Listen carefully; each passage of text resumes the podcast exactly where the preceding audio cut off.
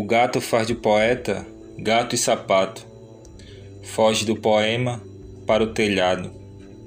Paciente, o poeta atrai o gato com o novelo dos vocábulos. Puxa-o pelo rabo, bem devagarzinho, e o que era rabo vira focinho.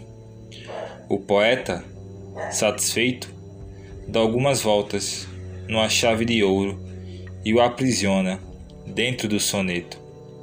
Mas o astuto gato não lhe ensinou o pulo do gato e de novo foge do poema pro telhado. Pena que, nessa fuga, os faróis de um fusca acendem e ofuscam os olhos do gato, que foscos se apagam na escuridão do asfalto.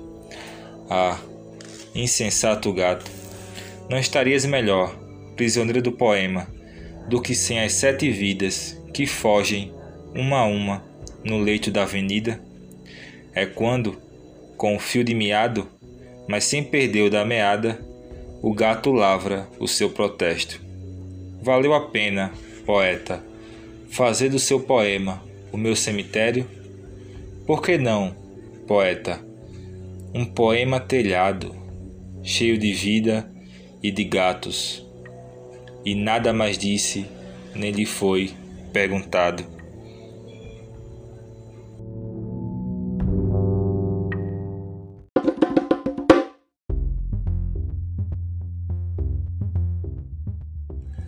E aí, raça? Voltei.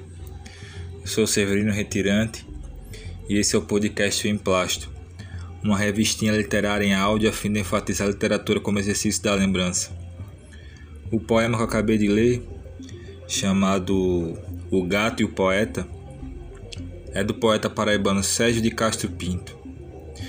E toda vez que eu leio Sérgio, eu me reencontro comigo mesmo lá nos meus 18, 19 anos, quando eu passava as tardes entre o Sebo Cultural e a biblioteca do Espaço Cultural de João Pessoa. E foi numa dessas tardes que eu entrei em contato com a poesia de Sérgio. Se não me falha a memória, é uma espécie de coletânea de poetas paraibanos. Além dele, tinha poetas como Lúcio Lins, enfim. Eu lembro que nesse tempo eu estava muito instigado com os capítulos curtos dos livros de Machado de Assis, principalmente do Machado de Assis realista, aquelas quase notas de rodapé que compõem Memórias Póstumas, por exemplo. É uma condensação que eu fui achar nos poemas do Sérgio, dizendo muito com tão pouco, dando fintas numa quadra miúda de futsal e somava-se a isso aquela coisa imagética de pôr movimento nos olhos do leitor. Aí dessa coletânea passei aos livros solos dele, principalmente seu Cristal dos Verões, um livro de cabeceira meu, que faz um apanhado de todos os seus livros. Pois é com essas e outras que eu, satisfeito, dou umas voltas na chave do tempo e libero essas lembranças de dentro de mim.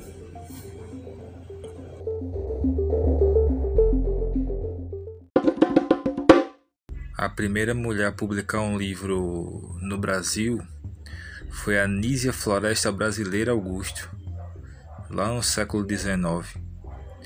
A obra é O Direito das Mulheres e Injustiça dos Homens.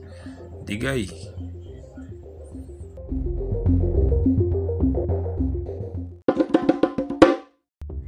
Graciliano Ramos, além de do escritor que foi, também foi prefeito de uma cidade, lá de Palmeira dos Índios, Alagoas. Após disseram que o bicho botou o próprio pai porque ele estava criando animal na rua.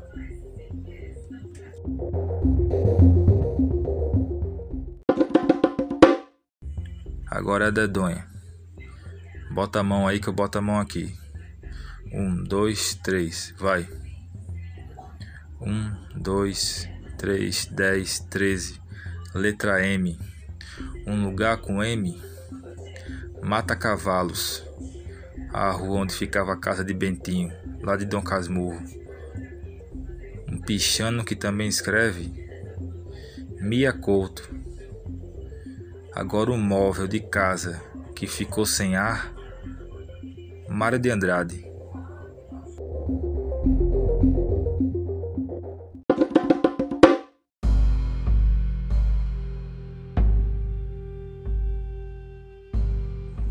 Para terminar por hoje, vou deixar aqui um conto meu, presente no livro Contos Encolhidos, que eu acabei de publicar. O nome do conto é Atroar e diz assim: Naldinho era um arreganho só no chão mesmo. Afrouxar o cinto dele no repente. Tome abrir bermuda, folgar percatas, a zorba azul à mostra.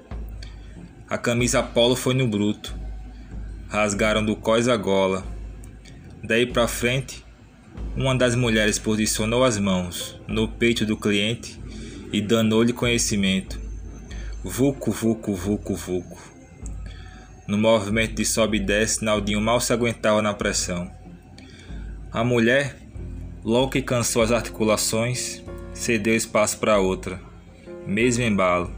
Vuco, vuco, vuco, vuco. Foi no último movimento que o homem abriu os olhos, tossindo na pressa de saber onde estava. O coração voltara a bater lá dentro. O povo que acompanhava a ocorrência aplaudiu as socorristas.